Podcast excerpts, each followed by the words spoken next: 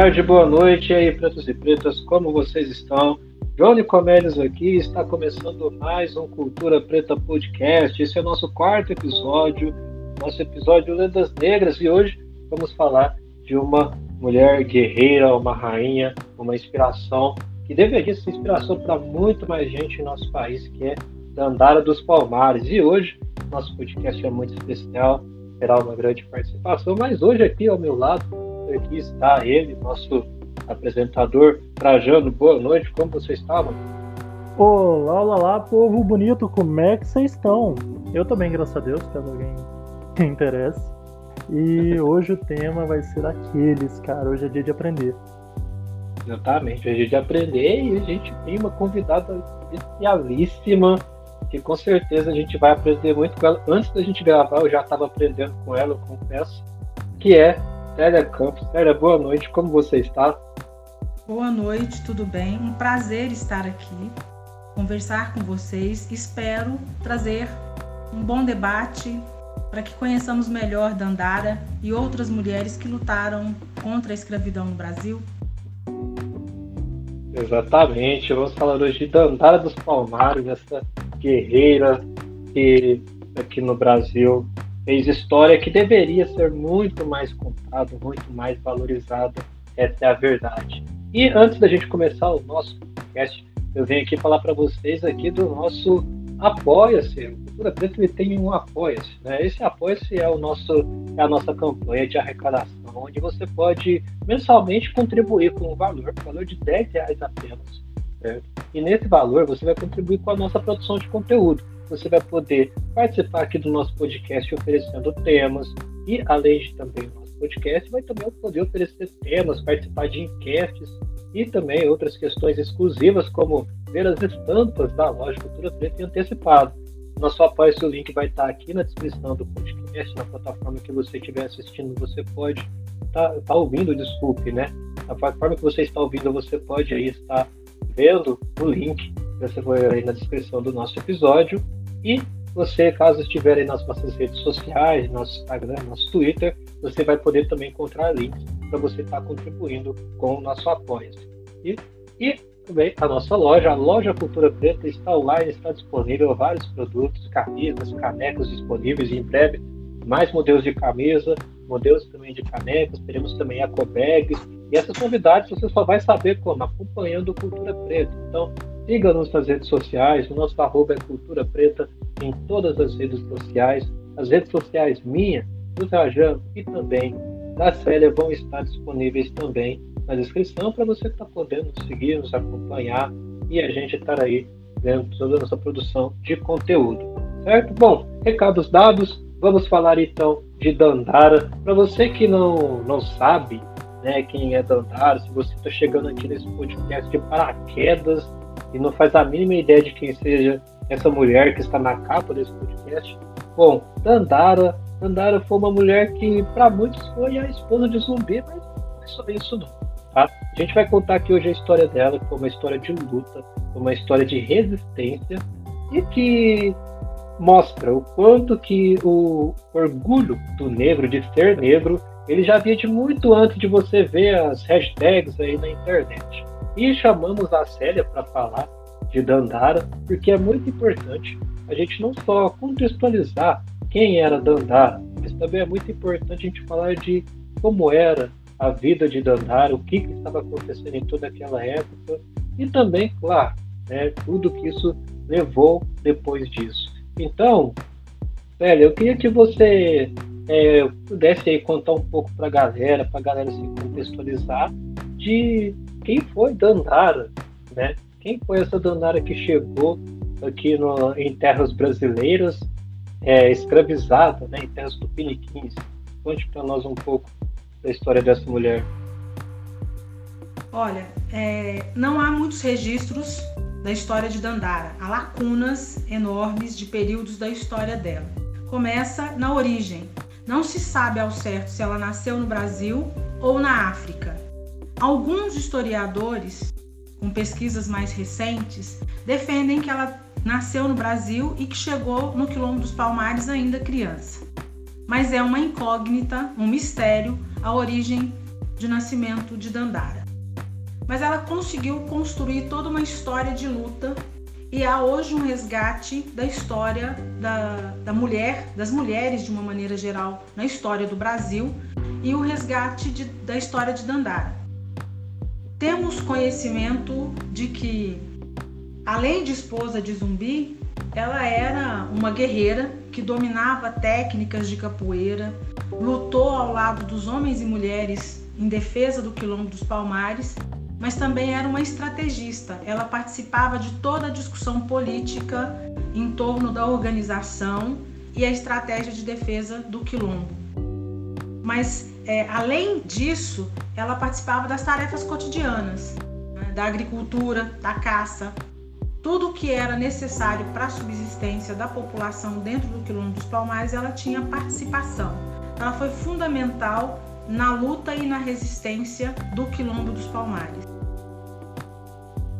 Exato, e, é interessante também, Célia, a gente abordar um pouco de como era essa questão do, dos quilombos, né? Porque eu acho que as pessoas têm um conceito um pouco errado dos quilombos, de dizer, ah, era só um lugar exatamente. O quilombo dos Palmares era quilombos que que faziam que formavam parte, palmares. Né? Isso, é na região da Serra da Barriga, no atual estado de Pernambuco, e a região ela tinha vários agrupamentos que formavam o quilombo dos Palmares. Eram agrupamentos, inclusive, que serviam para defesa. Né? E o que é interessante, que não viviam somente negros dentro do quilombo dos Palmares. Ele existiu por quase 100 anos porque ele tinha todo um com uma relação de comércio com a população livre. Viviam no quilombo é, indígenas, os negros foragidos e às vezes negros libertos, que tinham livre acesso, eram poucos, mas eles existiam.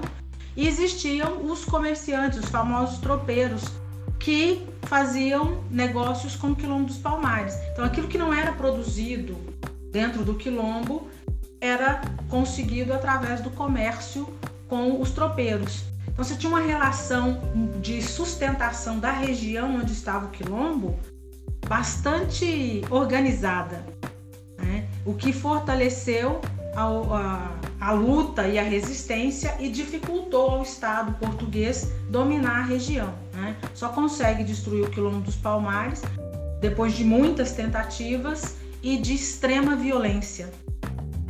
Certo. E os rios... Célia, hum. Desculpa cortar, é... ela também, ela chegou a ser mãe, correto? Sim, ela teve três filhos. Três? Ela... Os filhos dela, três se não me engano, um deles é o Ganga Zumba, que era pai do Zumbi dos Palmares, correto? Não, Ganga Zumba era tio de Zumbi. Ele ah, foi sim. o primeiro grande chefe do Quilombo dos Palmares. Ele era tio de Zumbi. Há, há relatos, né? E aí é, eu falo para você relatos porque historicamente não se tem consolidado isso, que houve uma disputa entre os irmãos e o tio dele assumiu o quilombo. E que depois vai haver divergências entre Zumbi e Ganga Zumba por conta do acordo assinado, tratado assinado com o governo português, em que o, os negros que já estavam no quilombo e outros foragidos no entorno dentro da negociação poderiam se tornar livres. Mas a partir do momento que o Estado português reconhecesse a liberdade dos que já viviam no Quilombo dos Palmares, todos os quilombolas da região deveriam entregar os negros foragidos. E essa foi uma das questões que gerou polêmica entre Ganga Zumba, Zumbi e a própria Dandara que ela juntamente com, com Zumbi foi contra o acordo e houve um enfrentamento e posteriormente Ganga Zumba foi assassinado por um dos palmarinos. Ah, sim. É então houve, entre aspas, uma traição dentro do quilombo. Sim. Ah. Exatamente, até fazer uma pequena pausa aqui, ó, tá vendo, gente, quem tá ouvindo esse podcast, as pessoas negras de desde 1500 elas pensam diferente, que essa racialização, hoje, principalmente a gente tem com o Big Brother, de que ah, é tudo negro, pensa igual isso aqui, gente. Desde 1500 a parada é, é assim, tá? Você vê, Gangazuba queria entregar os mano, a Dandara já falou, não, a parada não vai ser bem assim, a Lizubi, então, é, uma, é, é, é, bom a gente trazer esse tipo de situação para mostrar que realmente desde, desde sempre as pessoas negras é, que muita gente romantiza, né? Que ah, os negros nos quilombos eram unidos, isso aquilo, olha só, dentro dos quilombos tinha-se né, disputa, né, como Zumba e o próprio Zumbi, tinha-se pensamento, ideologias diferentes, como Zumba querer negociar com os senhores escravagistas, né, o, que na época eram é, espanhóis e portugueses, né, de negociar ali, já dava indícios de uma capitania do mato, né, o Zumba, né, já indícios de, de ser um capitão do mato. Sim, Oi, você mas... tem na história do Brasil, grande parte dos capitães do mato eram negros que caçavam os próprios negros. Mas eu acho importante deixar bem claro que isto acontecer não reforça aquela teoria que que todo camarada que é do lado daquele mano lá, que eu não vou citar o nome, diz assim: É, mas os próprios negros escravizavam e vendiam os negros na África. É, não tem nada a ver com isso. Mas, ah, isso mas não a é relação. É mas a relação de escravidão na tribal da África, que era reproduzida no quilombo, ela tem a ver com a cultura africana. Muitas pessoas né, colocam que não pode considerar Zumbi um líder negro na luta pelo direito do povo negro contra a escravidão, porque ele praticava a escravidão dentro do quilombo.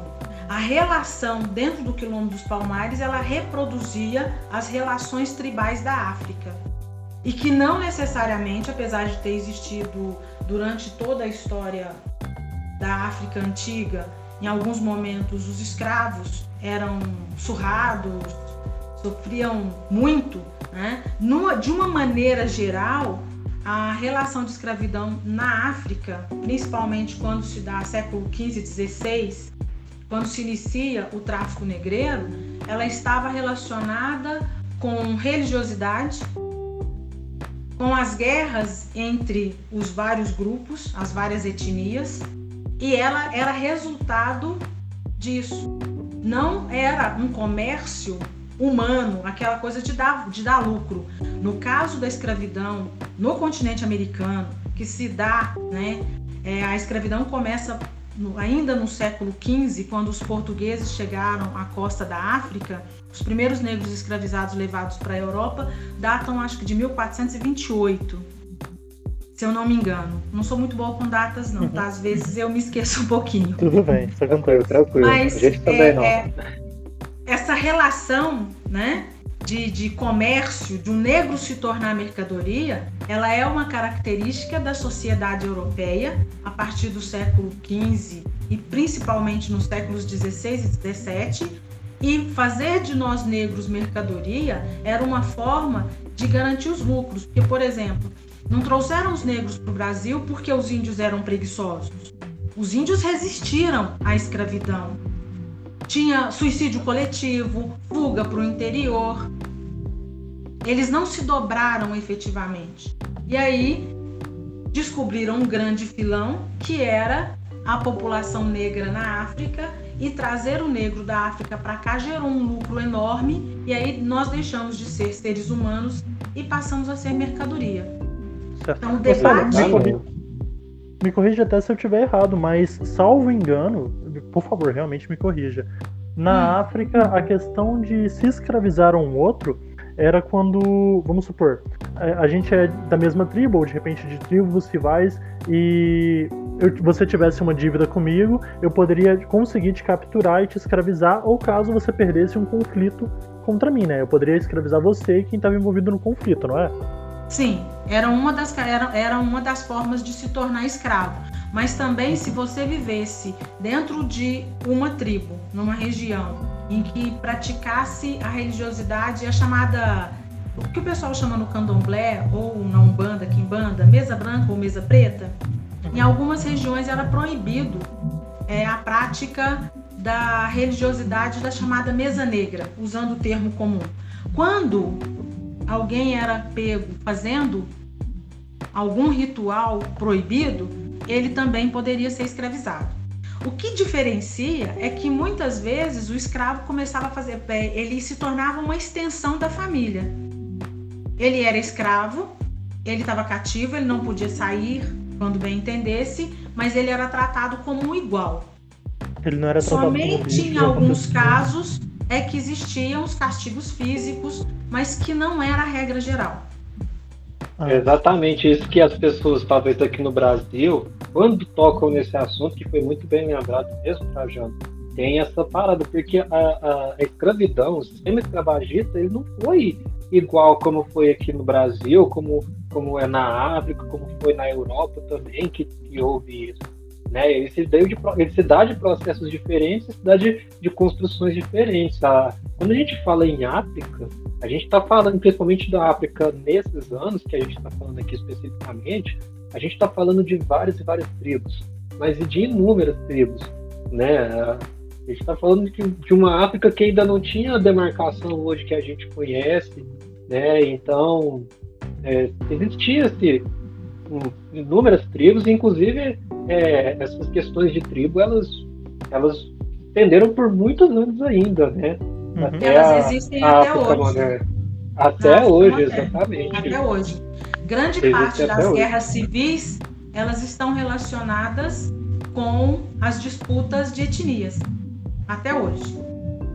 Inclusive o apartheid, né, surge né, um pouco disso, né, do, os, as tribos Yutuns, qualquer outra tribo, esqueci o nome agora. Tutsis e Hutus.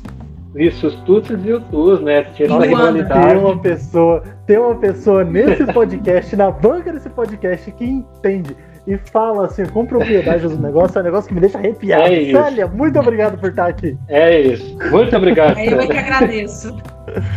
Mas é, é isso, se dá muito até hoje essas coisas, existe isso até hoje, é aquela coisa, né? Dá um Google. Né? A gente a está aqui falando hoje e tal, mas é importante que isso aqui seja também um movimento para você ir pesquisar, conhecer mais sobre a África. A África não é um país, é um continente de inúmeros países, inúmeras culturas que podem ser aí conhecidas, que muitas vezes você já teve até algum tipo de contato e nem, e nem se deu conta. A gente esbarra na cultura africana o tempo todo, né? Só que a gente infelizmente não sabe reconhecer ela, não sabe valorizar. É, essa questão da, essa questão da realeza africana que a gente estava que a gente botou em pauta agora há pouco, ela é tão presente e tipo existem tantas entre aspas realezas e por favor mais uma vez Célia, se em algum momento eu errar me corrija, que aqui no Brasil teve uma princesa africana que ela veio escravizada, que é a, a Qualtune da casa de Kinzala. Sim. Ela, ela foi fundamental para a consolidação do, do Estado Negro, né, a República de Palmares. Agora, Sim. olha que loucura eles trazem uma princesa escravizada que ela tem conhecimento estratégico de como formar um exército, como batalhar, como sabe, como botar para cima do povo. O, o pessoal que estava escravizando africanos estava vendo lá os, os negros lutando lutando a capoeira, ou entre aspas, dançando a capoeira, jogando o pé a 3 metros de altura, olharam ingenuina, ingenu, de modo ingênuo para os negros e disseram, nossa, mas eles dançam, né? Ai, ai, ai. Esse, esse pessoal, eles não, não tinham muita coisa. Eu, eu sempre né? tive esse, esse questionamento, cara, que quando eu conhecia a capoeira, ah, a capoeira é uma dança. Aí quando você vê, realmente, tem lá, só que a galera tá lutando, uhum. falando, que dança é essa? Porque mas qualquer alguém pode sair sem dente, né? É, mas é, precisamos levar em consideração que os nossos irmãos negros eram extremamente espertos, né? A capoeira é genuinamente uhum. brasileira. E a maneira de jogar a capoeira, né, a dança, fazia com que eles treinassem sem despertar a curiosidade e o controle dos senhores, que eram os donos de escravos. Quando eles passam a descobrir o que representavam capoeira, a prática já havia sido difundida na cultura negra no Brasil. Né? Ah, exatamente. Mas assim. Chegou a ser proibido que... depois, né? A capoeira Sim. era proibida, inclusive no início do século XX. A Constituição brasileira, a primeira Constituição republicana brasileira, proibia não só a capoeira, era crime a capoeira, como também práticas das religiosidades afro-brasileiras, como o candomblé, que na época ainda não existia Umbanda e a Quimbanda, elas são mais recentes. Né? Uhum. E, inclusive, as chamadas negras de tabuleiro, que eram as mulheres que vendiam pamonha, né? e outras comidas típicas negras, eram também proibidas. A vigilância sanitária impedia que elas vendessem nas ruas do Rio de Janeiro, por exemplo, final do século XIX, início do século XX, porque segundo eles elas tinham feito mandinga é, e faziam terror. E era uma forma de sobrevivência, né? Porque quando vem a abolição é. da escravatura em 1988, os homens não tinham trabalho. Muitas vezes o sustento da casa eram as mulheres que saíam às ruas vendendo os alimentos produzidos por elas nas áreas dos morros. É um outro exemplo da resistência da mulher negra. Caraca. E, e mostra ah. o quanto que é presente. Né? Hoje a gente vê uma agricultura branca, elitista, né? que coloca até que o agro é pop, não sei de onde. Né? e, e isso as pessoas negras, né, os, é, para mim é muito forte para escravos, mas as pessoas negras ali dos quilombos, né, os ex-escravos, né, já tinham essa relação já com a agricultura muito próxima, né, já isso muito trazido de África, e tem uma coisa muito interessante que, que as tranças, né, a gente hoje vê muito popular, né, a trança nagô, os box brains, os dreads, né, são muito famosos, mas também tem essa, essa história uh, de como a trança nagô ela serviu para tanto ajudar nas fugas, como também para ajudar nas plantações, né? Tem um vídeo muito é, famoso aí que veio ficar famoso há alguns anos, que é uma mulher negra, né, mostrando como que eram colocadas as sementes entre as tranças, né? É, sério, isso acontecia com uma grande frequência, né? Isso, inclusive, garantiu é, vir para o Brasil, por exemplo, é, sementes de, do coco, que se faz o azeite de dendê, que é africano, que aqui no Brasil, principalmente na faixa litorânea do Nordeste, é muito comum, no estado da Bahia, e outras e outras plantas também, que era parte da, do cotidiano da alimentação. E outras coisas eles absorveram das populações indígenas que foi muito comum a vivência entre os escravos negros e os indígenas no processo de construção da história do Brasil durante a colônia. Né? É, vocês mesmos estavam dizendo que as pessoas às vezes se esbarram na questão da cultura e não tem nem noção do que é cultura africana. Quando a gente começa a trabalhar, é, nós temos um projeto chamado Consciência Negra, na escola onde eu trabalho, a gente faz um trabalho todo ano no mês de novembro. E há três anos nós começamos a trabalhar sobre ah, os alimentos, né? as comidas típicas africanas. E os meninos, assim, ficaram encantados, porque não sabiam a origem de, por exemplo, pamonha, pé de moleque e várias outras coisas que são de origem africana e que é parte do nosso dia a dia. Não existe um lugar nesse país que não venda pamonha. E muitas vezes as pessoas não sabem a origem. Tem um mito, né? Que a pamonha seria comida de, de caipira, né? De mineiro, de goiano, não é nada disso. É, a pamonha é comida de preto. Feita por e africana. Africana. Como isso, é, isso é muito. Né? Como várias outras, né? Sempre a gente. Isso acha muito, é muito importante de de ter projetos como o que você participa, sério, porque realmente essas pessoas elas são racistas às vezes e, e mal sabem o quanto que elas é, consomem de coisas oriundas da negritude, né? Tanto na alimentação, na cultura, né?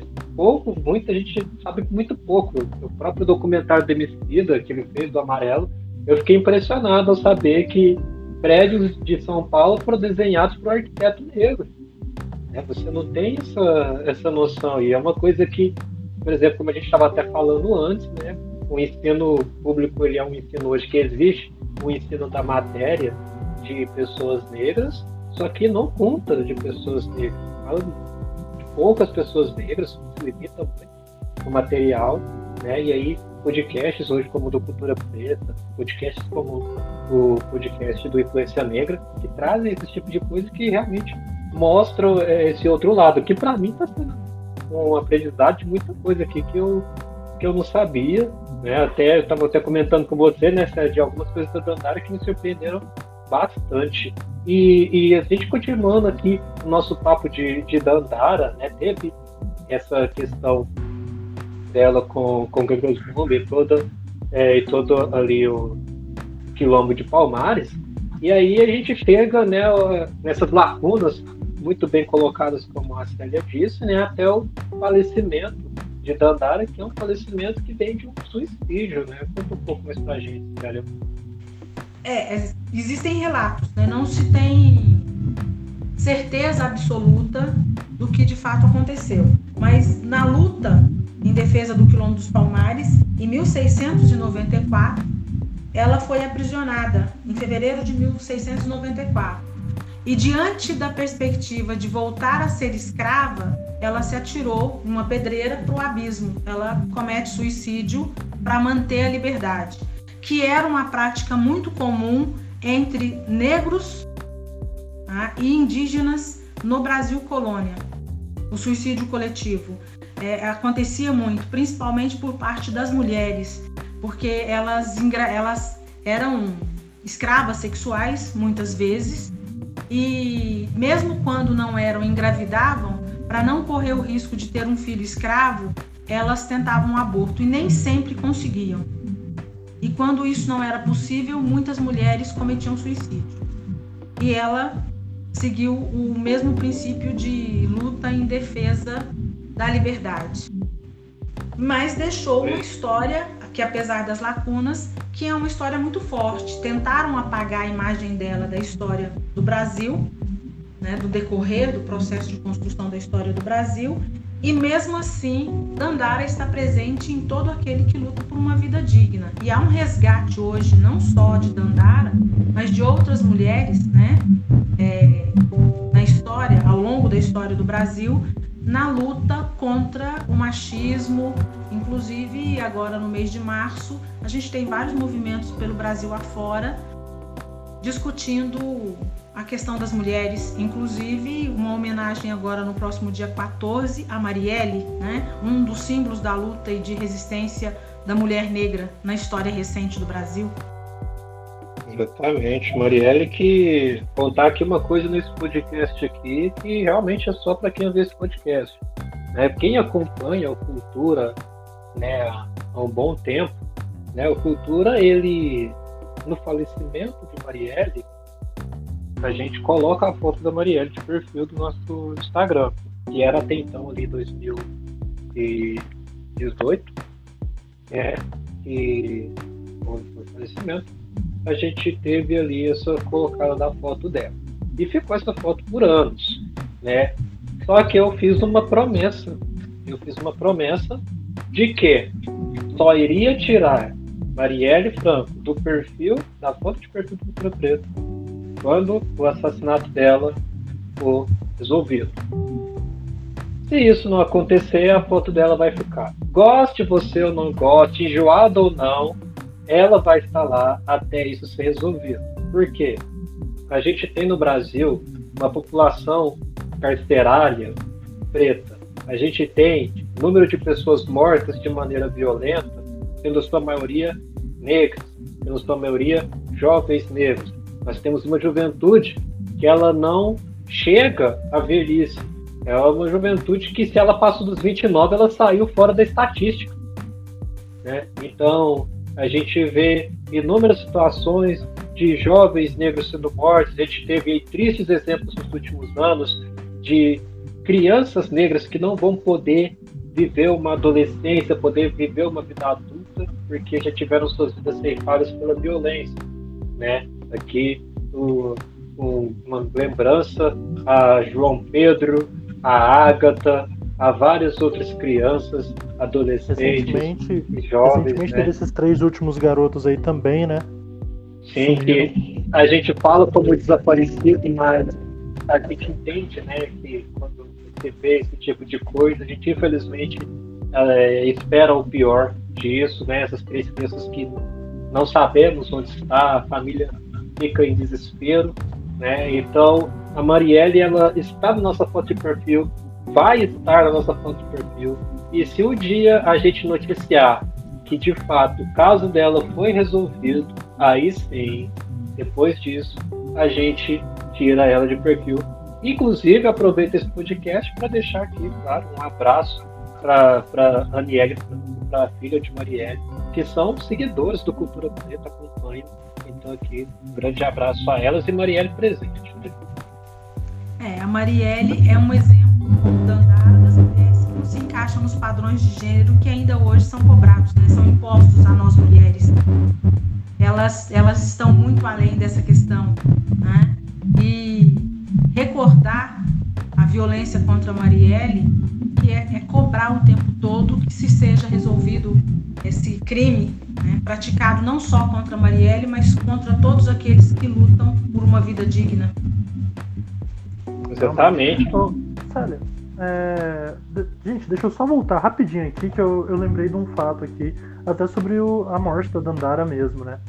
É, eu sou muito fã de, de, série, de filme e tudo mais, e eu gosto muito quando, quando são coisas que são mais atribuídas ao público negro também. Exemplo, Pantera Negra, que é um dos melhores filmes que a, que a Marvel fez. Exemplo, O Deuses Americanos, que apresenta o Mr. Nancy, né, a, a divindade, a Nancy, ou a Nancy, que é, que é africana. E... Acho que nós pode falar melhor, tá, Júlio? Porque é o único que ganhou mais de um Oscar, né, da Marvel. Sim. É o mais premiado. e falando sobre isso, eu queria, queria até perguntar pra Célia. Era, era, uma, era uma situação, entre aspas, normal o suicídio, né? Porque, por exemplo, é, demorou muito até eu, eu tenho 23 anos, eu só fui descobrir assim sobre a, a Dandara, sobre como ela morreu esse ano. Só que antes disso eu já tinha visto Deuses, Ameri Deuses Americanos e já tinham visto também o Pantera Negra. E no final do Pantera Negra, o, entre aspas, vilão, porque do meu ponto de vista ele não é um vilão, ele comete suicídio, se jogando de um abismo, de um penhasco, né? E a, a última fala dele é me jogue no oceano com meus ancestrais que pularam dos navios, porque eles sabiam que a morte era melhor do que a escravidão. E isso linka diretamente com.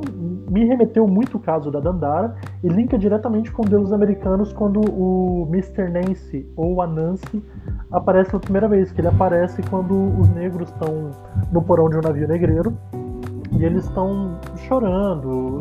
Pô, é aquela situação de ser escravizado, né? Você sabe que você tem um lugar que você não conhece, com pessoas que você não conhece, você vai sofrer.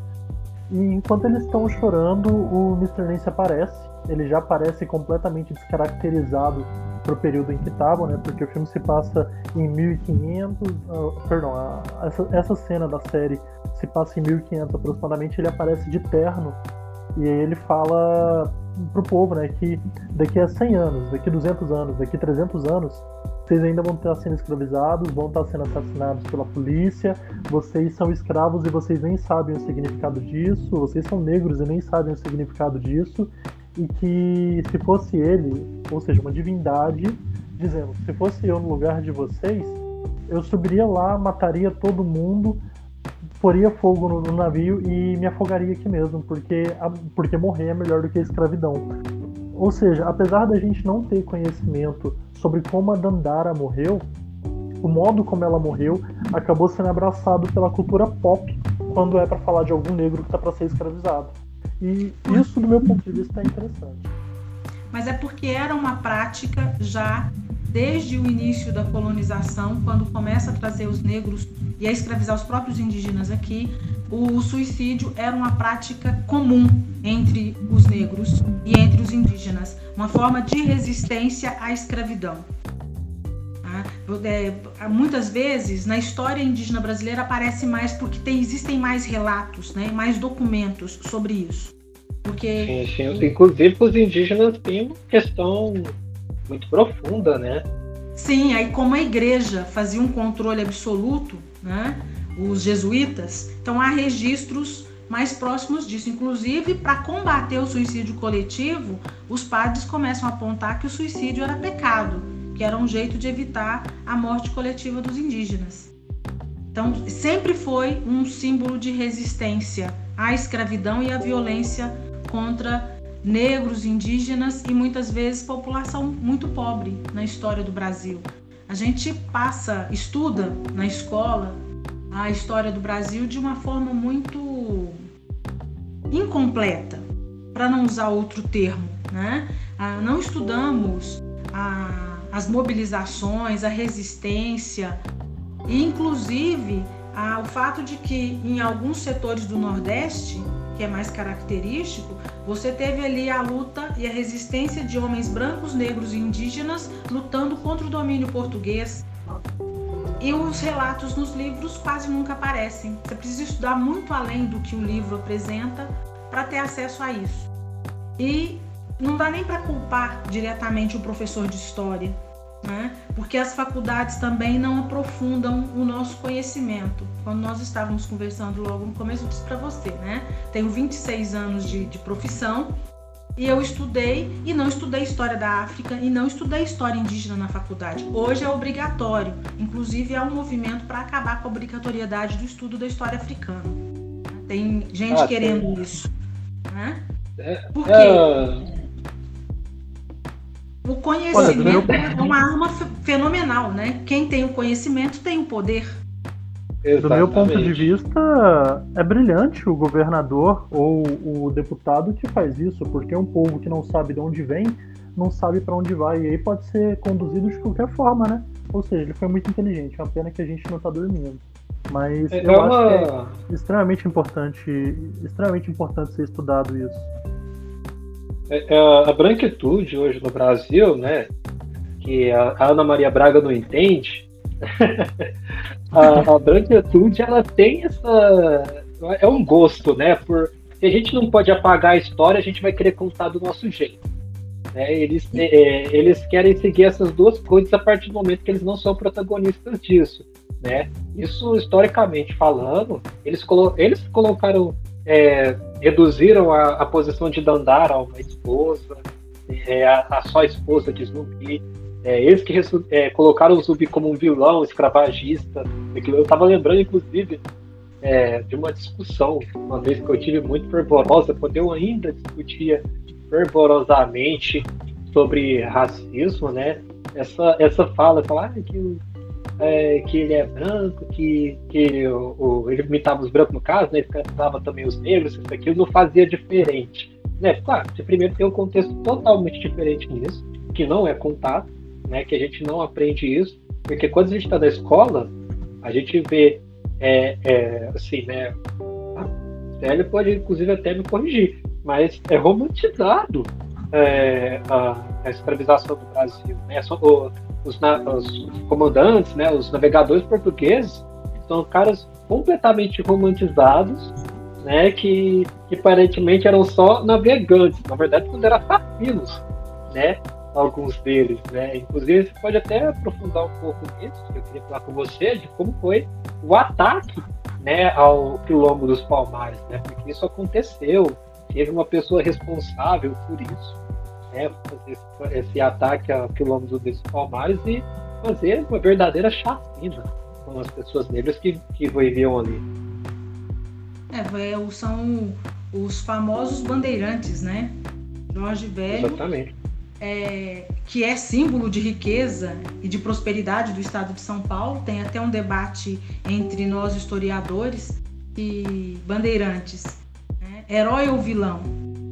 qual que é a, rea, a realidade do que, para que serviu a mão de obra do bandeirante na estrutura de exploração tanto de negros quanto de indígenas na história do Brasil. É bem polêmico isso, né?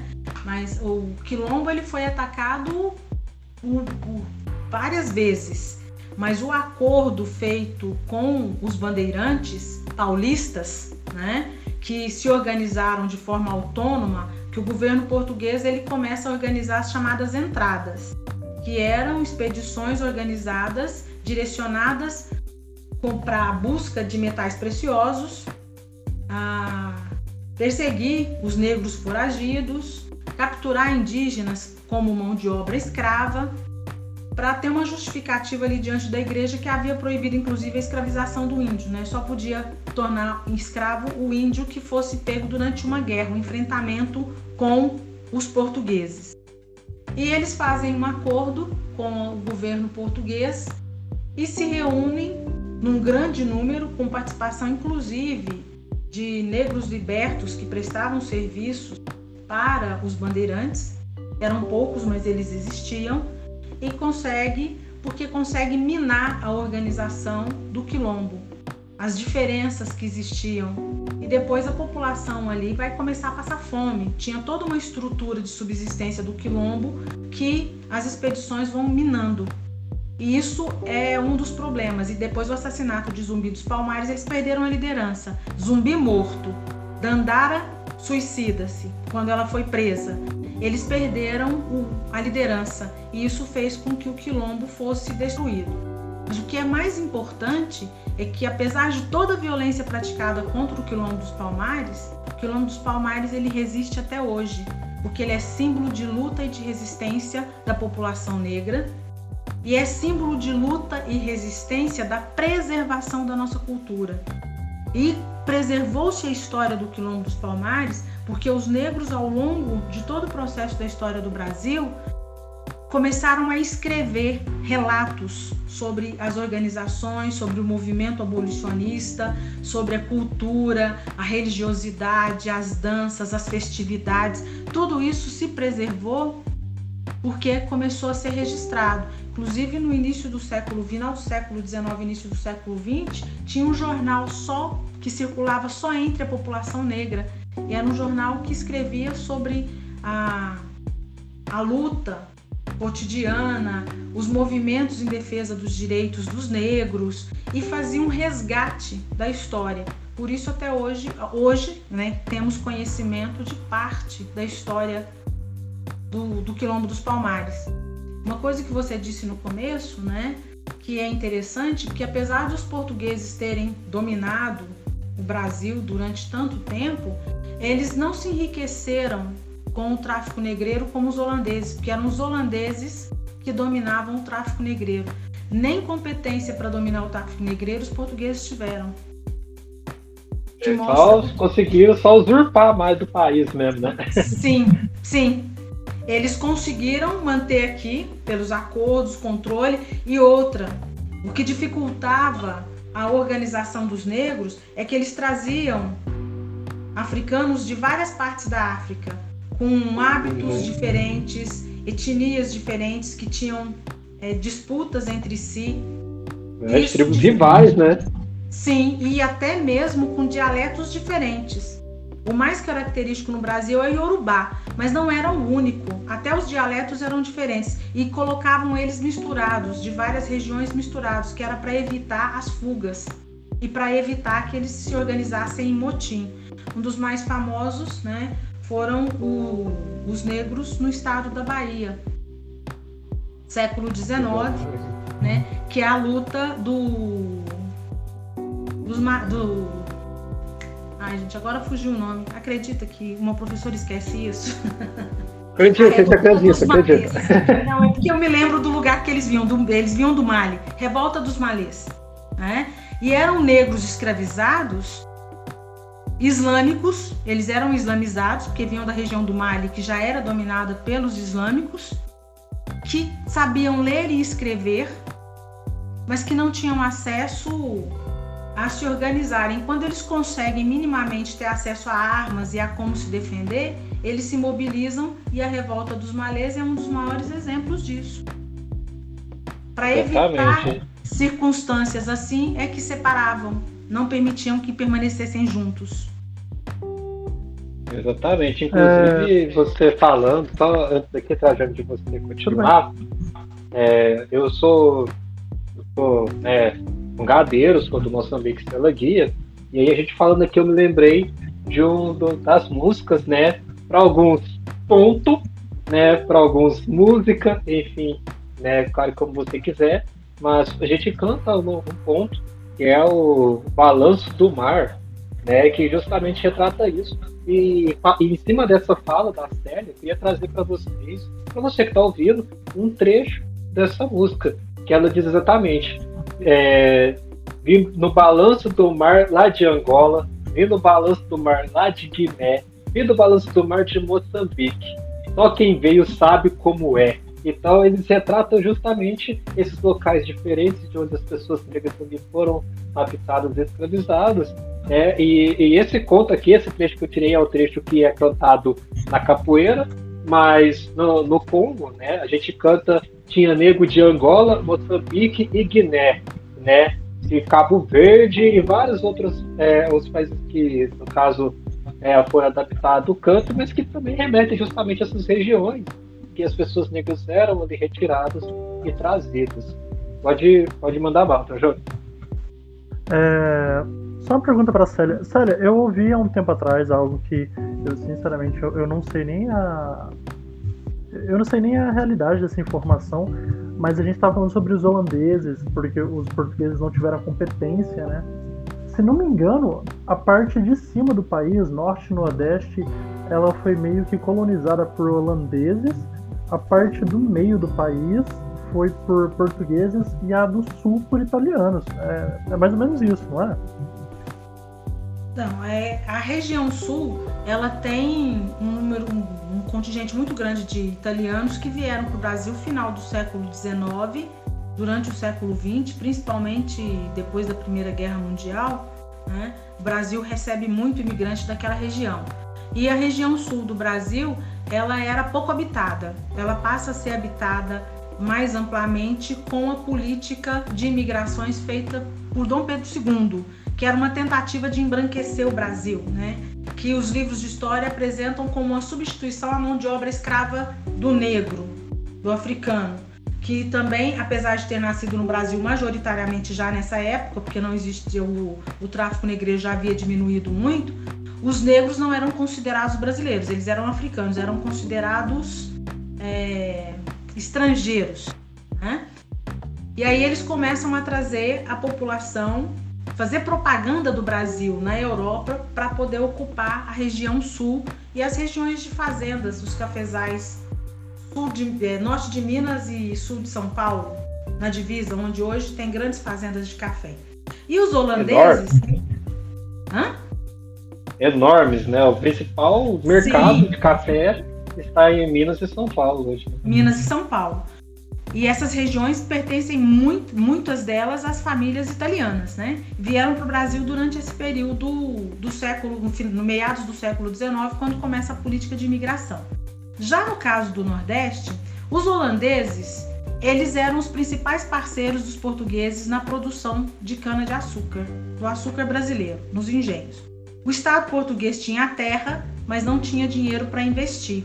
E aí existiu um acordo entre os holandeses o, produzia o açúcar no Brasil, Portugal levava o açúcar para a Europa e de Portugal repassava para a Holanda, que fazia o refino e o comércio do açúcar em toda a Europa.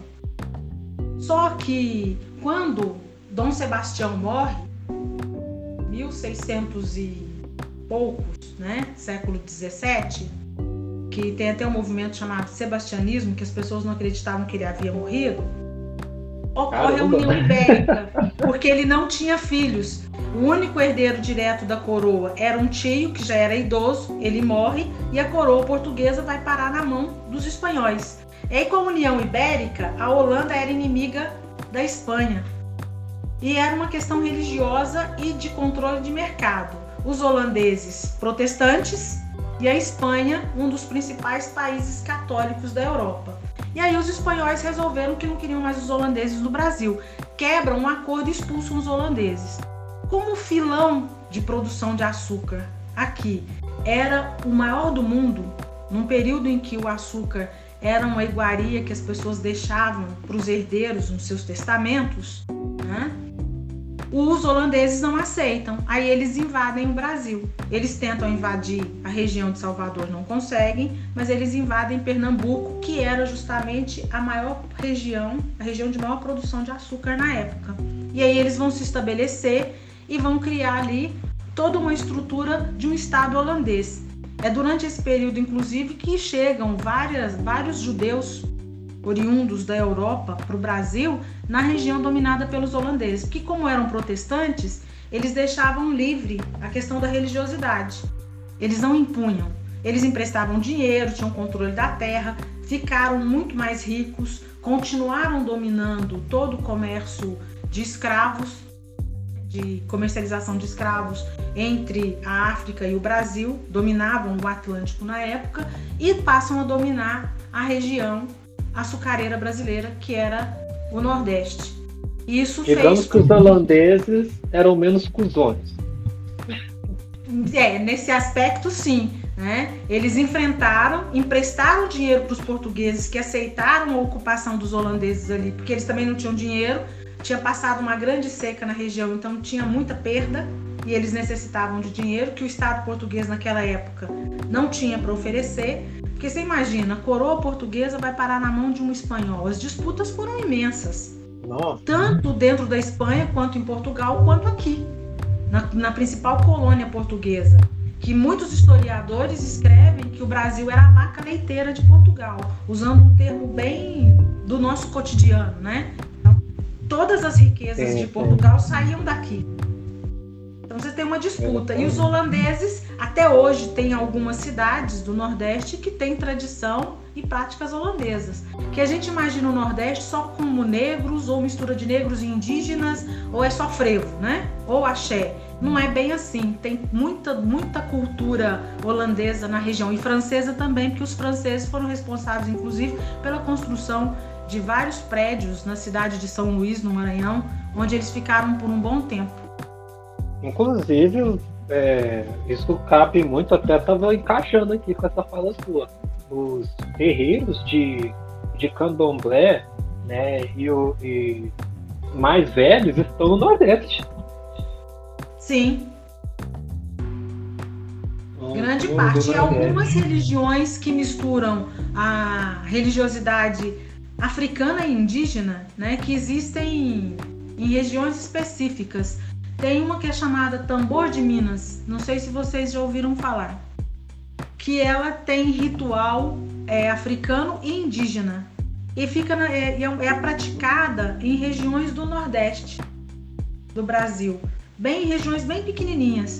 Muitas vezes a gente nem estuda sobre elas, nem conhece, porque a maioria pensa que existe só o candomblé, a umbanda e a quimbanda. Na realidade existem várias outras, mas que são muito menores e que explica um pouco mais pra gente da, da quimbanda, sério, que eu também eu já ouvi falar, mas nunca me aprofundei.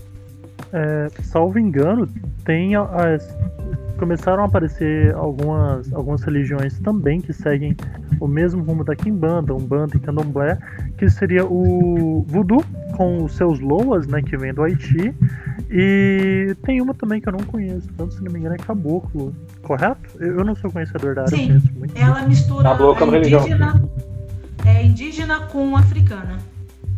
Ela tem, ela traz, ela guarda um pouco da cultura indígena também. O candomblé, ele é brasileiro, oriundo do Brasil. E ele remonta às práticas religiosas do, das tribos africanas. Tanto que ele tem práticas que remontam Moçambique, Angola e outras regiões que vieram negros para o Brasil. E até o século XX só existia o candomblé, que é a maior religião afro-brasileira. Por volta de 1920 surgiu a Umbanda, que foi uma divisão que ocorreu dentro do Candomblé. Porque o Candomblé, ele. Você é seguidor do Candomblé? Não, não, eu não. Eu não sigo nenhuma religião. Mas eu sou muito simpatizante do, dos de matriz africana, tanto Candomblé hum. O Candomblé, ele, eles se reivindicam como dizer, eles se, eles se reivindicam é, seguindo um Deus único, como se fosse uma religião como o cristianismo ou o judaísmo, a existência de um Deus único. Mas na prática não é bem isso. É porque ele tem é, parte da cultura cristã, eles incorporaram, porque era um jeito dos negros poderem praticar religiosidade. Então você vai ter em Assam, é Santa Bárbara. Né? É um orixá e na religiosidade católica é Santa Bárbara. E era um jeito de que os negros pudessem praticar religiosidade e burlar a imposição da religião católica. E aí o, o candomblé cresceu e, mesmo sendo proibido, continuou sendo praticado, o que preservou toda a história e toda a raiz da religiosidade. Só que no candomblé não se segue os maus espíritos, vamos dizer assim, a chamada mesa preta ou linha preta que alguns utilizam. E aí, um setor que sair, porque a Umbanda ela segue todos os padrões do candomblé, mas na última sexta-feira de todo mês ela faz um ritual para a mesa negra. E oh. ela se torna, é, passa a ser reconhecida como religião na década de 20 do século passado. Posteriormente, um mesmo segmento dentro da própria Umbanda resolveu seguir só a mesa negra. É a Kimbanda, Aí eles se dividiram de novo e surgiu um segmento que é a Kimbanda. E não é que eles façam mal para os outros ou façam rituais, são práticas diferentes e maneiras diferentes de se ver os orixás. Por isso que tem algumas divergências, mas são todas religiões de matrizes africanas. Caramba, que legal. Não sabia disso. Sabia eh, mais ou menos, Trajano? Eu tinha uma, uma, leve noção, mas é sempre interessante saber mais a fundo. Ô, Célia, falando ainda sobre religiões de, de matriz africana, é... de, onde você, de onde você acredita que venham esse preconceito? Tudo bem que teve essa época que foi, entre aspas, proibido, né? Na verdade foi proibido sem aspas mesmo, proibido de exercer a, as religiões de matriz africana. Era lei, né? Engano, né? E se não me engano, é daí que vem toda essa discriminação e o preconceito, né? Sim. Qual, qual seria a sua visão sobre isso? A discriminação ela se dá porque é uma religiosidade dos negros. E o fato de vir da cultura negra já era proibido e já era considerado maligno. Porque é, uma sociedade conservadora como a sociedade europeia, que é até hoje, né, é, como é que eles encaravam o fato de que faziam rituais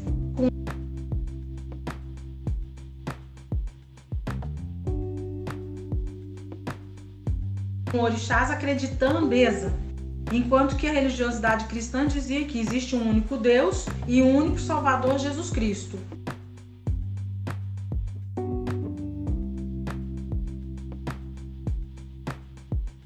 Que foi pintado, mas na região onde ele nasceu ele era árabe.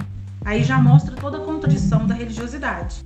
E aí eles se deparam com populações. O negro, para você ter uma ideia, uma das justificativas para o negro que a igreja dava é que se a graça é branca, a graça é negra. Que, e comparar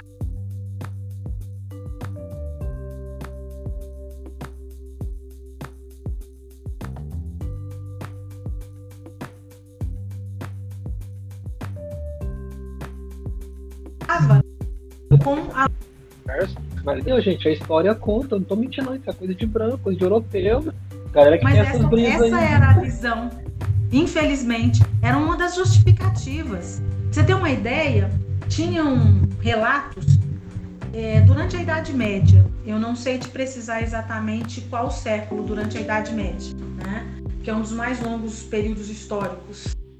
É, a, igreja, a igreja dizia que o negro podia ser escravizado e era inferior porque a gente era herdeiro de Caim, que cometeu o primeiro homicídio da história da humanidade. Matou Abel e ele foi para a África. E na África, os seus herdeiros, os seus descendentes ficaram negros porque era a cor da alma dele. E isso era ensinado durante a Idade Média. Você tem vários relatos de documentos que eram que isso era ensinado. Eles nem conheciam a África direito, eles conheciam o norte da África, os egípcios, né? a região do Marrocos, porque vai se conhecer de fato a África a partir da expansão em 1415, quando os portugueses começam a viajar e chegam à cidade de Ceuta, que a partir daí eles vão evoluindo até contornar o continente africano. Eles não tinham noção da proporção do tamanho da África, mas já tinham uma visão extremamente racista de que nós negros éramos inferiores porque éramos descendentes de Caim. Olha que loucura. Exatamente, né? É uma coisa da cabeça deles. Né? Já tá era religião, isso aqui, gente, da cabeça deles. Isso é, é uma coisa que só se a gente for parar para olhar, né, num contexto histórico mundial, só os europeus fizeram isso, né? Assim, ah, mas é, a gente vê, por exemplo, hoje está muito aflorado por causa até do BBB, quando se diz, fala assim, né, a Ana Maria Braga hoje falando da branquitude, isso aqui, mas é, são reflexos que a gente vê até hoje. Quando, quando a Célia fala disso, né, que eles criam essa ideia, é a mesma coisa que acontece no contexto social de hoje. É, o, o a pessoa negra é acusada de muitas coisas, é cabeça da galera. Né? Diz, ah, isso, ah, é suspeito, é isso, é aquilo. Tanto que a gente está vendo hoje aí, existem vários inúmeros vídeos aí de, de pessoas negras que são acusadas de crimes e se elas não pegam o celular para filmar, elas não conseguem dar essa resposta às pessoas que estão acusando ela, né, as pessoas que estão fazendo isso. Eu lembro de um vídeo que eu vi recentemente esses dias que, que mostrou um pouco disso assim, de maneira absurda. Uma mulher, ela foi até um hotel nos Estados Unidos com os filhos, pegou seu quarto, né, um hotel com piscina, tudo da hora, massa, né? E aí ela falou, vamos pra piscina, né? Levou os filhos pra piscina e ela não ficou na mesma área da piscina, né? Ela ficou numa área mais distante, né? Então, uma, a gerente do hotel, uma mulher branca, viu ela, viu ela ali distante e viu as crianças ali, na, ali brincando, né? E aí, na cabeça dela, ela achou que as crianças estavam ali, não, não eram crianças hospedadas no hotel, né, e que muito menos a mulher seria hóspede do hotel. Né? Então ela já abordou a mulher, a mulher obviamente falou, não, sou hóspede, né, estou aqui com, com meus filhos aqui na piscina e tudo mais, né? Estava supervisionando eles de longe, né? Só que aí isso foi praticamente anulado. A mulher quis chamar a polícia, fazer um monte de coisa, né? E aí a mulher negra, né, filmou a, situação, indignada, tentou subir com as crianças para o quarto, não, consegui, não conseguiu.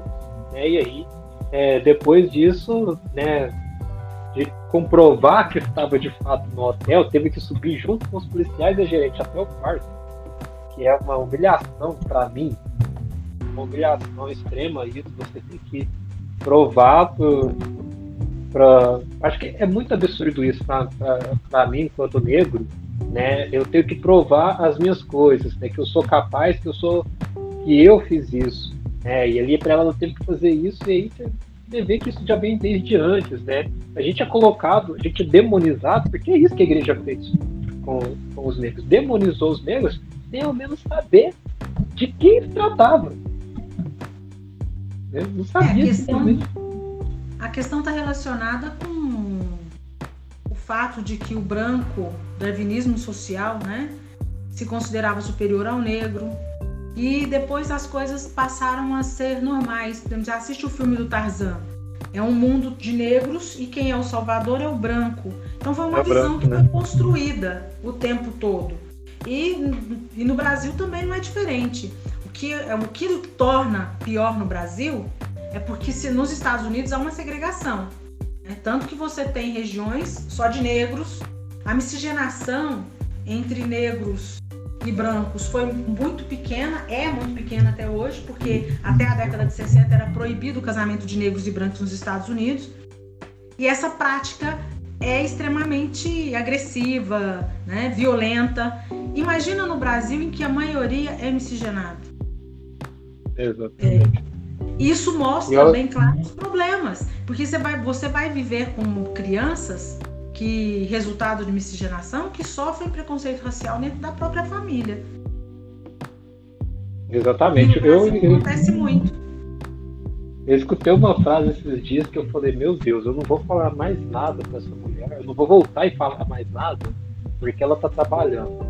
Eu, eu tava com a camisa do Cultura Preta, Vitor Preto Porto, né, no mercado, e aí a mulher falou assim, né, a do caixa, ela virou pra mim e falou, é muito importante isso daí que você que tá escrito na sua camisa, tem que ter mesmo esse movimento, a gente precisa disso, disso, disso, eu não, é verdade, né? Aí uma senhora branca, né? E aí ela falou em seguida assim, é, eu eu vim, eu tive uma mãe de leite, né? Eu tenho duas mães, minha mãe e minha mãe de leite, né? Você que não que é muito mais novo, né, e estiver ouvindo aí, mãe de leite só, são as mães, que no caso, na sua maioria eram mulheres negras, que amamentavam os filhos dos senhores brancos. Né? Como a professora disse aqui, né, as mulheres negras é, eram estupradas, tinham filhos, né, esses filhos oriundos dessa miscigenação, e além delas aumentarem esses filhos, elas também aumentavam os filhos das, das senhoras, né? Muitas escravas ali atuavam dentro das casas e cuidavam dos filhos, chegavam até a amamentar. Né? E daí vieram Às essas vezes, mães de leite, né? Ela, as escravas tinham filhos e eles tomavam os filhos delas para que o leite da escrava fosse só para o filho da senhora, da senhora branca. Exatamente. Ela não podia Exatamente. amamentar o próprio filho. É uma situação assim, né, que aconteceu inúmeras vezes. E aí essa mulher falou que ela teve essa mãe dela de leite. E aí ela falou uma coisa que eu juro para vocês, gente, eu olhei para a cor da minha pele. E em algum momento assim eu pensei, meu Deus, estou com vitiligo, estou virando Michael Jackson, não é possível. Ela simplesmente virou para mim e falou assim: a minha mãe de leite, você perto dela é branco. Quando ela falou isso, eu olhei assim para o meu braço estava em cima assim, do, balcão do cachorro, olhei pro meu braço, olhei para ela, ela é branca. Né? No, no, tem cabelo dread, os dread ficam na frente do meu olho, assim, eu olhei pro meu dread, assim, pra ter certeza que não tava liso. Falei, isso é. é mais comum do que você imagina. É muito comum, é muito comum. Sei o quanto é comum. Eu já escutei isso diversas vezes de muitas muitas pessoas brancas que eu, que eu conheci, assim, eu conheço uma pessoa que perto dela você é branco. Eu falo, meu Deus do céu, Ou às né? vezes olha para você e diz, você não é negro. É. Você só tem um cabelo ruim. Já ouvi isso. É, é, more, é Trajano pode falar mais porque é, é, tá, na, tá no bonde dos light skin, né, Trajano? Trajano viu a gente? Acho que não. Será? Vamos ver se acho que muda ou não tá. Acho que. Tem muito essa visão, é. né? Até entre o movimento negro, né? enquanto ele não volta, é, mesmo uhum. dentro do movimento negro, é, tem, tem diferenças, né? É, tem um, um, um, camarada, militante Alô? do PSTU, ele é Alô? professor. Opa, Oi. tá aí, tá aí? Volta aí. Não, pera aí que agora eu vou. Desculpa, gente. Desculpa cortar, sério. Desculpa cortar, João. Eu vou fazer algumas inserções aqui, porque eu tava falando tem 40 minutos e eu não sabia que meu microfone não tava funcionando. A primeira delas é. Nossa, é triste, cara. A primeira delas é, na minha visão, e não tem nada que muda isso, Jesus é negro. E Deus é uma mulher preta. Não, não tem conversa. Na minha pra cabeça, mim, Deus é Elza Soares. E Jesus é Deus preto. Na minha cabeça, Jesus é o Yuri Marçal. Eu tenho certeza. Eu vou morrer, vai estar o Yuri Marçal na minha frente. Aquele sorrisão dizendo: Vem, filho, tá tranquilo. Aqui é de boa.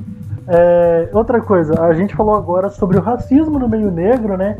Ah, é que perto de você, fulano, perto de, de cicrano, você é branco. Teve uma vez em que a gente saiu para jantar, tava eu, o João, mais alguns amigos e amigas. Eu não vou, não vou dar nomes agora porque eu acho que não cabe. E aconteceu, eu acho que a situação que eu me senti. Uma das situações que eu me senti mais chateado. Porque quando a gente recebe o racismo vindo de uma pessoa que é branca, pode ser, pode ser que não seja uma pessoa loira do olho verde, mas uma pessoa que é branca, você diz, ah. Esperado, né? Tá, ok, é branco. É esperado, né? É esperado. Infelizmente é esperado. Mas quando vem do irmão, a uma pessoa, quando vem do meio em que você, em que você se encontra aceito, principalmente eu que venho fruto de um relacionamento birracial, né? Minha mãe é negra, minha família materna toda é negra, negra, negra, negra, e minha família paterna é branca, descendente de português. Tipo, eu sempre vivi esse negócio de estar tá dividido, sabe? Pô, mas será que eu sou branco? Será que eu sou preto? Até que eu comecei a perceber que eu tenho tendência mais pro lado negro. Eu sou mais negro do que branco, né? E aí teve uma vez que a gente foi jantar.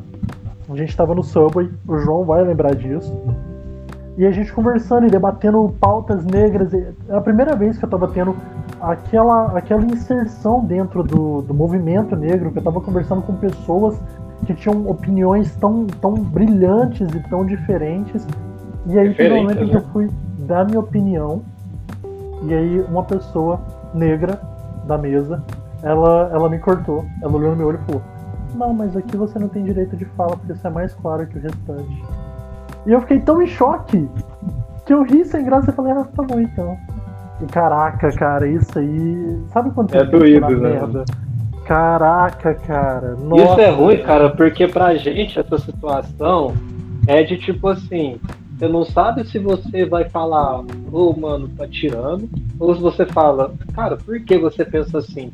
Porque a gente tem uma negritude tão ampla aqui no Brasil, tão, tão ligada em várias coisas, conectada com várias coisas, e pra muita gente essa fala que foi trajada, é, que foi passada pra você, trajando pra elas é lei né? Uhum. E é lei de tipo falar realmente não, você é mais claro. Eu, eu inclusive uma vez eu tive que discutir com uma mina preta, né? Por conta dessa questão de que pessoas de pele mais clara não sofrem tanto racismo como pessoas de Nossa. pele negra. Foi inclusive naquela situação do motoboy, aquele cara lá, aquele dentro do condomínio, que era entregador Uhum. do iFood e tudo, naquela situação. É porque as pessoas retintas são mais alvas, sim, gente. Pessoas retintas são mais alvas, eu sei muito bem como que é isso. Só que a galera não entendeu que quando ah, não existe níveis de racismo. Né? A gente não tá falando, tipo assim, racismo É. não é igual homicídio, que é homicídio culposo, homicídio é, qualificado, isso, aquilo e tal. A gente não tá falando em, camadas, racismo é uma coisa só. Né? E aí quando, Eu- quando a gente negro reproduz isso, é mais triste ainda. É um soco na cara. É, é por isso que é tão difícil discutir a questão do racismo no Brasil. E é um tabu. Né? Porque a aceitação do negro na sociedade brasileira a partir da abolição da escravidão em 1888 tinha que se aceitar. Então o negro se tornou livre. E tinham advogados, jornalistas, né? tem várias histórias, José do Patrocínio e vai por aí afora. O que, que as pessoas Gama. começaram a fazer? Começaram a utilizar o termo moreno claro, moreno escuro, Nossa. como forma de aceitação. Aceitar um negro era impensável, mas aceitar um moreno escuro ou um moreno claro era aceitável. A maioria de nós é, vem de relações birraciais. A maioria. É por isso que eu tento abolir esses termos o máximo possível, sabe? Eu, eu acho que a, a questão do colorismo era uma questão que tinha que acabar. Ah, você é mais negro, você é negro claro. Cara, negro é negro. Se a gente for dividir aqui no meio, é assim que eles, que eles quebram a gente. Primeiro eles dividem a gente, põem uns contra os outros, e aí põem a escravidão em cima de todo mundo. É, Tipo, eu acho que Sinceramente, é, é- é complicado de discutir colorismo, sabe? É, infelizmente é uma conversa que ainda vai perdurar por muito tempo, que o nosso povo não tá pronto pra discutir ainda, de certo modo, mas não deveria ter, cara. Negro Eu é acho que- negro. E, e Acho eu acho primeiro, interessante. mano. Uhum. Pode, Eu pode acho concluir, interessante que só perceberam, eu tenho a impressão de que só perceberam que eu sou negro depois que eu aceitei que eu tô mais pra negro do que pra branco, sabe? Assim, obviamente, você me olha, você consegue ver que eu sou negro. Entretanto, quando eu era mais novo, eu não sabia como usar o meu cabelo, porque eu tenho um cabelo cacheado, Black Power, hoje em dia tá Black Power, né? E aí eu sempre usava ele muito curto, sempre na 2. Não tinha barba. Aí agora que eu deixei a barba crescer, que eu deixo meu cabelo crescer, que eu faço uma trança, que eu ponho um dread, aí começaram a dizer, ah, você é negro, não, é negão, não sei o quê. Piriri, ah, negão de 2 metros de altura, não sei. Cara, tá, ok, eu sempre fui negro, vocês nunca aceitaram, é diferente. E eu acho que é importante a gente primeiro se aceitar, abraçar isso pra, sabe? Porque, pô, é, é tão difícil pra gente entender, sabe? Pô, mas eu sou, entre aspas, branco, mas eu tenho o cabelo cacheado, sabe? Bem cacheado. Pô, eu, eu sou negro, mas, mas eu não, não sou tão negro. Então eu acho que eu tento abolir esse moreno, pardo. Ah, não, negro, cara, não, não me venha com pardo, moreno. Esses dias pra trás, uma menina uma menina negra, eu fui falar com ela, ela falou que ela era mulata. Eu falei, ai meu Deus, tá, ok, tá bom. Sabe quando você. Eu nem quis entrar na, na- na discussão, mas eu falei, tá, tá bom, tá bom, ok. Aproveitando, Célia, conta aí pra gente. Ser É, conta aí pra gente, inclusive, Célia. Nossa, não, inclusive você já deve ter passado por isso. Tem alguma situação assim, uma, alguma história aí que você, você pode contar pra gente assim, que você passou? Sim, eu conversando na sala dos professores, discutindo a questão da cultura negra, a professora falou para mim que eu não era negra, que eu era parda. Isso foi assim, eu olhei para ela e falei, como pardo? Pardo significa sujo. Eu não sou suja, eu sou negra. Eu assumo a minha identidade negra. Aí ela falou para mim, não, mas você é tão clarinha. Aí, em 2012, eu, em 2011, para ser mais exato, eu disputei a eleição para diretora da escola. E aí, no meio da campanha, que foi bastante acirrada, porque tinham quatro candidatos a diretor de uma escola polivalente, Escola Corina de Oliveira, uma das maiores escolas da cidade, e eu me atrevi a ser candidata. E ganhei a eleição. Mas a campanha contra mim dizia o seguinte: como é que as auxiliares de serviços gerais iriam aceitar ser mandada por uma negra?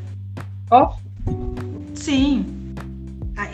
Era, isso era parte da discussão. Né? E aí eu sofri preconceito, não só por ser negra, mas eu tenho deficiência física por sequela de pólio. Tive pólio na infância. E aí as pessoas, é negra e manca, e vocês vão aceitar mandar em vocês? Que Olha a visão. É sério isso? Sério. E que se você isso? pensa na realidade, é, eu não sei agora esse ano porque o Estado está criando dificuldades, mas a maioria dos trabalhadores nos serviços gerais, que são as chamadas ASB, são as auxiliares de serviços da educação básica, são negras. Maioria, maioria. A maioria. É, é, Mas eu ouvi Todas isso. as escolas que eu estudei tinha uma mulher negra trabalhando na área de serviço. Todas, Sim, verdade. Cara, é. em 2000 e... Em 2015, eu acho que foi... Eu tava despertando ainda para a questão do movimento negro e tudo mais.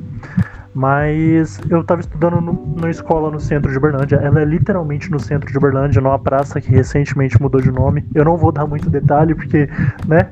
Eu não quero afetar a vida de ninguém. Mas quem sabe sabe. Tá, pode falar da praça, pode falar.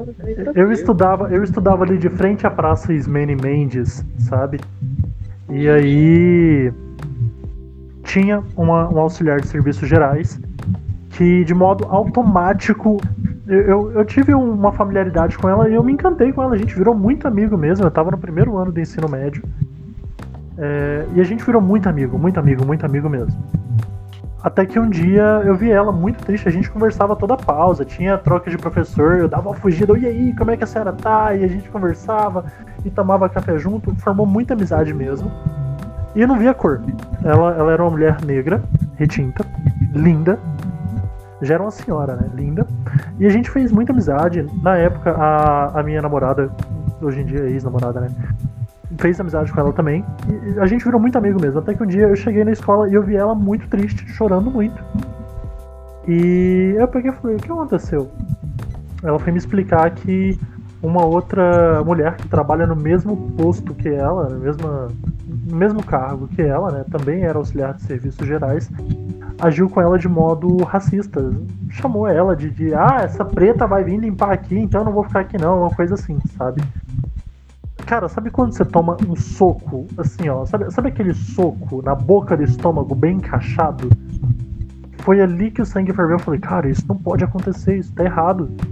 Pô, elas trabalham no mesmo cargo, na mesma área, e, e, ela ser discriminada porque é negra, isso não entra nem no mérito da profissão.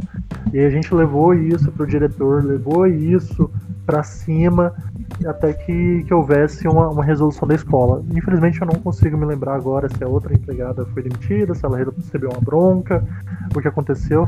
Mas, cara, sabe quando, quando você não sei, eu, eu parecia que eu tinha tomado uma porrada na nuca, sabe? Eu fiquei extremamente chocado. Eu acho que foi ali que eu comecei a despertar de vez pra, oh, deixa eu ver o mundo que tá ao meu redor. Deixa eu me entender o que é o mundo e onde eu me encaixo.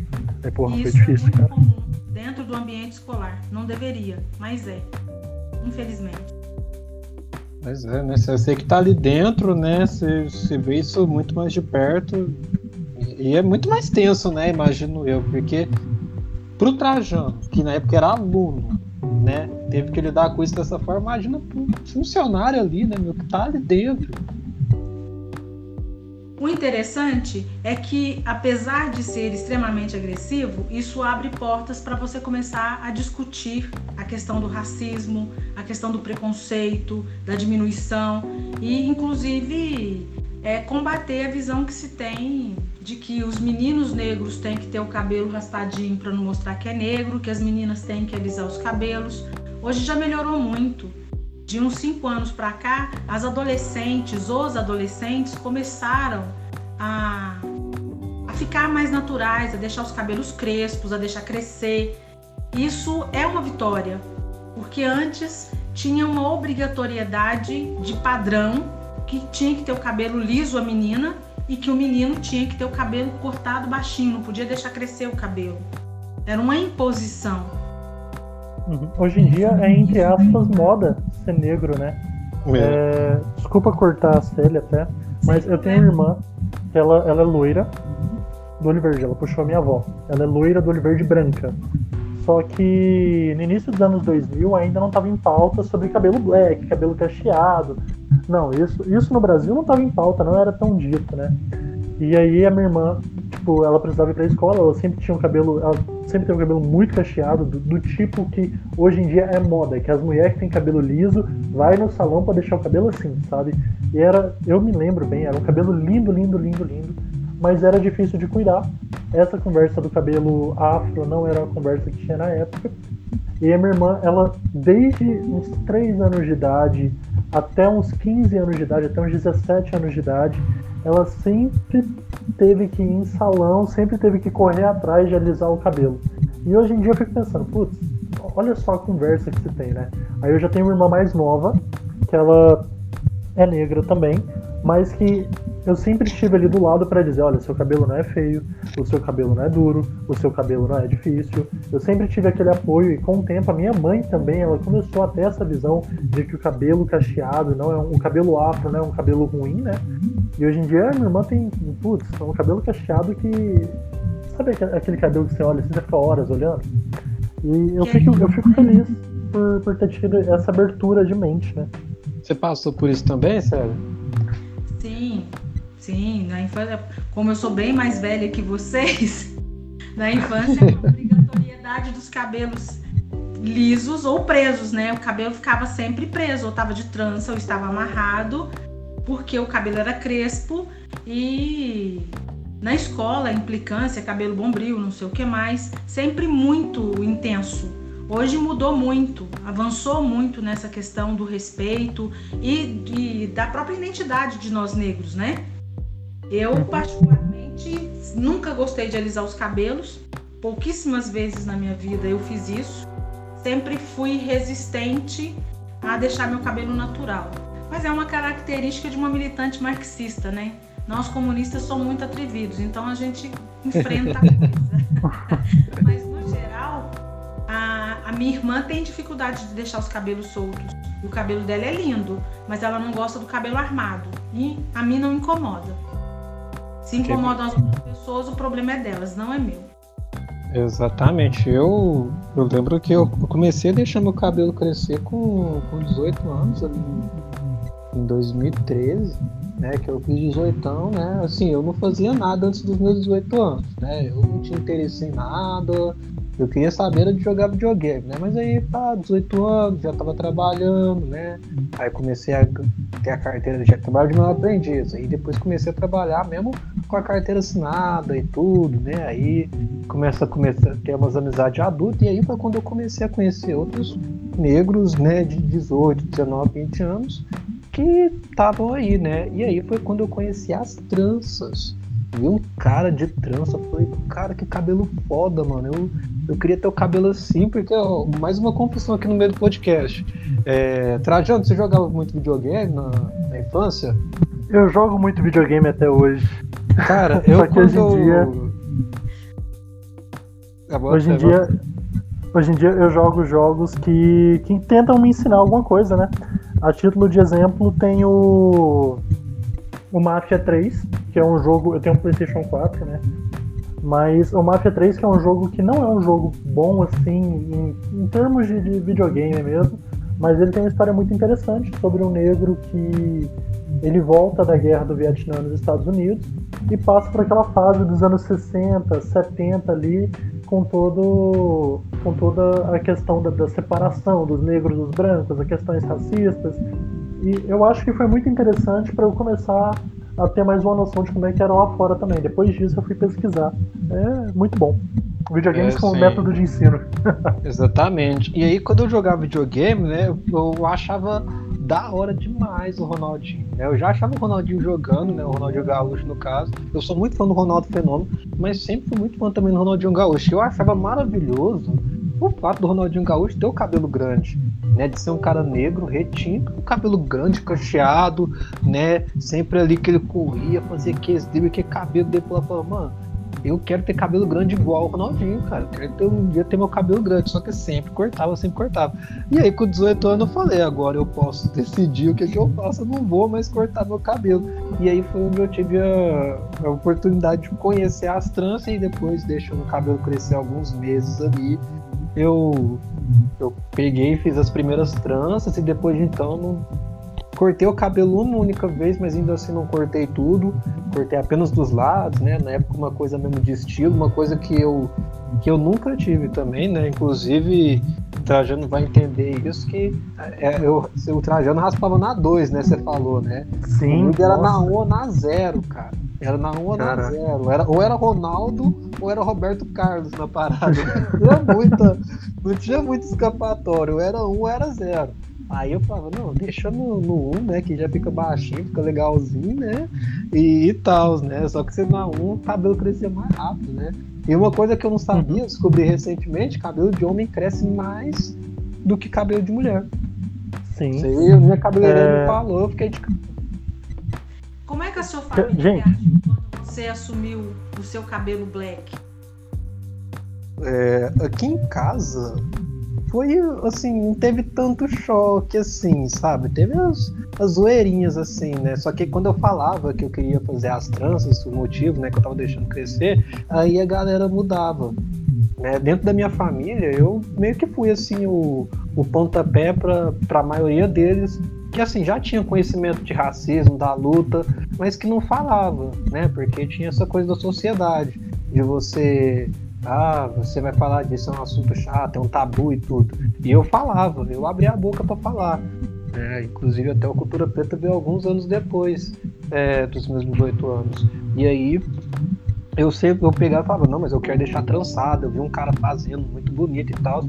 E na parte da, da, da minha família, no caso da parte da minha mãe, a- as minhas tias já faziam o que na, é, na época se falava do de aplique no caso, só que eram nas formas de trança, né, que a gente chamava de canecalon. E aí elas já faziam isso já no costume de trança. Então eu já tive esse contato, pelo menos da parte da família da minha mãe, né, de, de ter esse contato com cabelo afro, mano. É uma família que eu lembro já de desde moleque, por exemplo, veio algumas primas minhas que quando não estavam de cabelo trançado, estavam com cabelo black armado. Né? Só que ali a gente levava como normal, a gente não, não levava essa questão de empoderamento ainda. Depois que, que essa questão de você usar a estética para se empoderar, ela passou a ser mais falada. E aí minha família também foi meio que, que indo nessa onda, meio que entendendo as questões de negritude, até mesmo começando mais a, a falar disso. Isso desencadeou na galera. Inclusive até minha irmã, ela já fazia, minha mãe sempre trançou muito o cabelo da minha irmã, né? Sempre muito com o cabelo trançado. Ela teve uma época que ela usou o cabelo, só que depois ela volta para as raízes africanas. E também começa a trançar o cabelo, começa a deixar o cabelo natural e tudo. Então isso foi uma reação boa, no caso. É, cara, a minha, a minha foi, foi um pouco diferente. O que acontece? 2019, foi em dezembro de 2019 quando eu trancei pela primeira vez. Eu trancei o cabelo movido pelo sentimento de, putz, eu quero ser igual o, o Eric Killmonger, né? Que é o, entre aspas, vilão do Pantera Negra. E eu trancei. E Meus dreads também, bom. viu? Forte inspiração pros meus dreads. E, e foi bom trançar, cara, porque na época eu tinha uma amiga, que ela tinha um filho, e o filho dela gostava muito de mim. Só que os dois são brancos, né? A minha amiga e o filho dela, minha ex-amiga, hoje em dia a gente não conversa tanto. E o filho dela, ele tinha opiniões muito racistas. O menino tinha 5 anos, sabe? Só que o pai dele, que era separado da mãe, ele era bem racistão. E o menino me amava. E eu ficava tipo, pô, mas esse garoto, ele é racista e é meu amigo e tal, como é que eu faço? Aí eu Mano, peguei, com essas adultas assim, né? Nossa amiga. É. Aí eu trancei o cabelo, ele gostava muito de mim do Pantera Negra. Aí eu comecei a botar na cabeça dele a ideia do, do Eric, né? Não, então é, porque o tio fez isso para parecer mais com, com o Eric, nananã. E aí ele começou a comprar ideia e através disso ele foi ficando menos racista, segundo a minha amiga, né? É assim esperamos. Mas aí o que acontece? Eu trancei o cabelo, eu contei só pra minha mãe, falei, mãe, vou trançar o cabelo, tô deixando crescer, eu quero fazer assim. Aí a mãe olhou, ficou assim com a cara meio assim, ah, tá bom então, faz. E aí quando eu cheguei em casa, minha, minhas irmãs adoraram e tal, compraram a ideia, pularam na bala do, do cabelo, né? Aí ok. Sempre tô ali trabalhando, fazendo minhas coisas, aí teve um dia que eu troquei as tranças, fiz uma trança maior e loira, sabe? Que eu tava trançado loiro não sei porquê, mas era um loiro platinado. Tava, tava bem da hora até os dread. lancei um lourão também, mano. Nem tá ligado. De black, hein? Black Aí eu tava saindo do trabalho, eu trabalhava de marceneiro na época, e meu pai me ligou. Meu pai geralmente não me liga. Aí eu fiquei assustado, atendi, né? Porque eu falei, ah, é coisa séria. Aí eu, benção, pai, aconteceu alguma coisa? Ele, deixa eu, deixa eu te fazer uma pergunta. Aí eu falo, pai, seu cabelo tá desse jeito mesmo? Você pôs um dread assim mesmo, filho? Aí eu segurei a risada e falei, que isso, pai? Por quê? Não, mas. É ruim de lavar, né? Não, eu falei, não, né? Não, dá piolho, não dá não. Não, fungo? Eu também não, pai. Não, tá bom então. Ficou bonito ali. Ah, você gostou, tá bom, né? Nossa, cara. Meu pai brancão, brancão de tudo. Aí teve um dia também que eu tava no trabalho. Eu fui pro Com Black algumas vezes pro trabalho, né? E aí teve uma semana, tipo, eu era muito amigo da, da minha coordenadora. E aí ela, ela sempre passava, e, ah, bom dia, bom dia, oh, tudo bem, tá jóia e tal. Aí teve um dia que eu apareci com os dread, a equipe toda gostou, achou bacana e tal. Aí passou a minha coordenadora do meu lado e ela não me reconheceu. Eu falei, ô fulano, tudo bem? Bom dia. Ela olhou pra mim, ela, ela deu um leve choque assim, sabe, a recuada. Ela falou, nossa, é que. Aí ela apontou pra cabeça, fez um, um movimento com as mãos assim no rumo da cabeça. Tá bonito! eu falei, obrigado. Ela falou, ah, ficou muito bonito. E virou as costas e saiu. Eu achei engraçado porque, tipo, eu acho que não era a ideia dela soar racista, mas ela ficou tão desconcertada por viver com cabelo diferente do habitual que ela não soube como elogiar. É, tem muito. Ah, cara, eles ficam presos nisso, né? Eles querem falar que, que eles ficam surpresos, né? E tal. Tem todo. Sim coisa, eu não sei o que, que acompanha eles, né?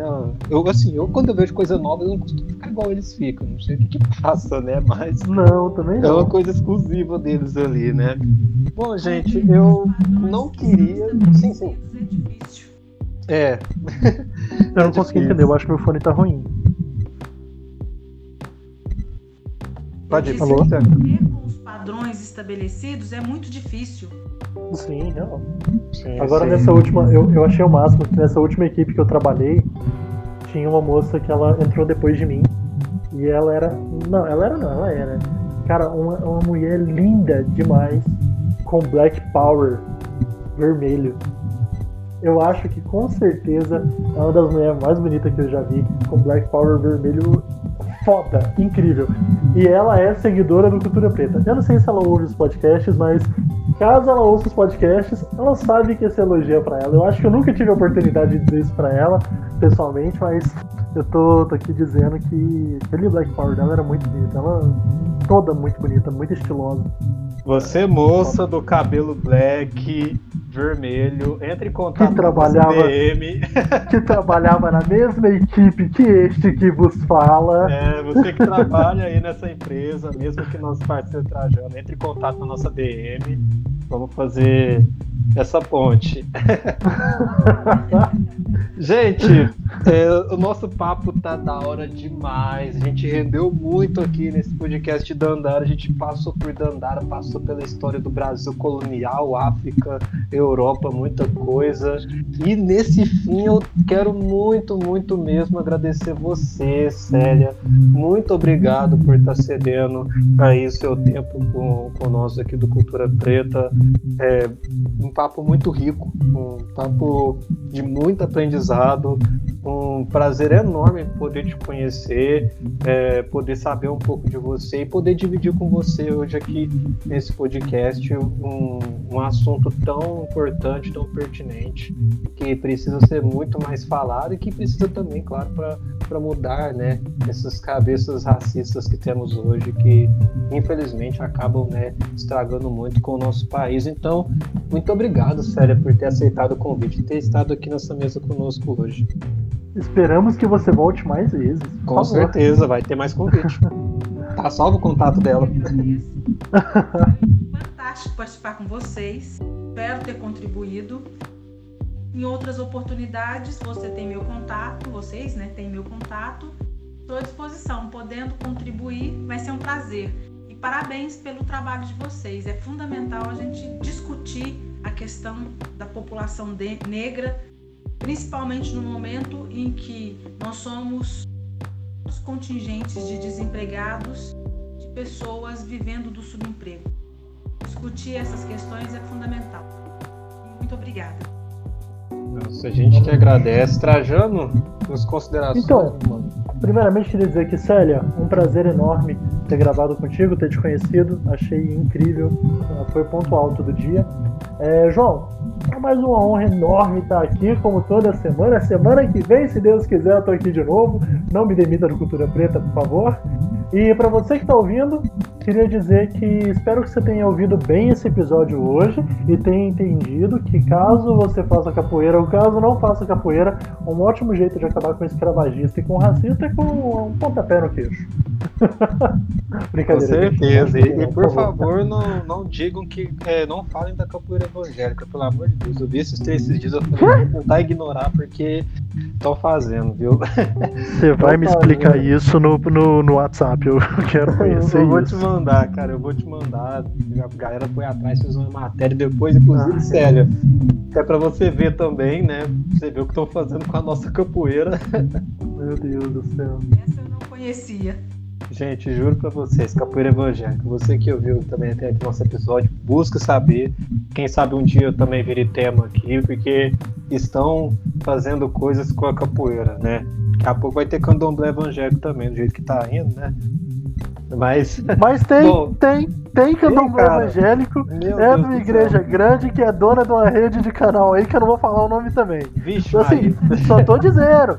É uma igreja que tem banho de descarrego, nunca tinha visto isso. Nossa, é mesmo, é verdade, é verdade. Vai ser assunto aqui em um próximo podcast. Então, a você que ouviu nós aqui, ouviu aqui João Nicomedes, ouviu Trajano e ouviu a nossa convidada, a nossa participação mais que especial, Célia Campos. Eu agradeço muito a vocês, agradeço a você que ouviu o nosso podcast. Aqui, deixando mais uma vez aí o reforço, apoie o Cultura Preta, Oi, a nossa loja também está disponível. Faça suas compras, seja feliz e acompanhe a nossa página porque trazemos muito conteúdo. Os podcasts aqui eles vão ser semanais, vão estar tá, é, saindo toda semana e a gente vai poder trazer bastante conteúdo para vocês, certo? Então, muito obrigado a todos que ouviram esse episódio e até o próximo Cultura Preta Podcast. É isso, galera. Concluímos.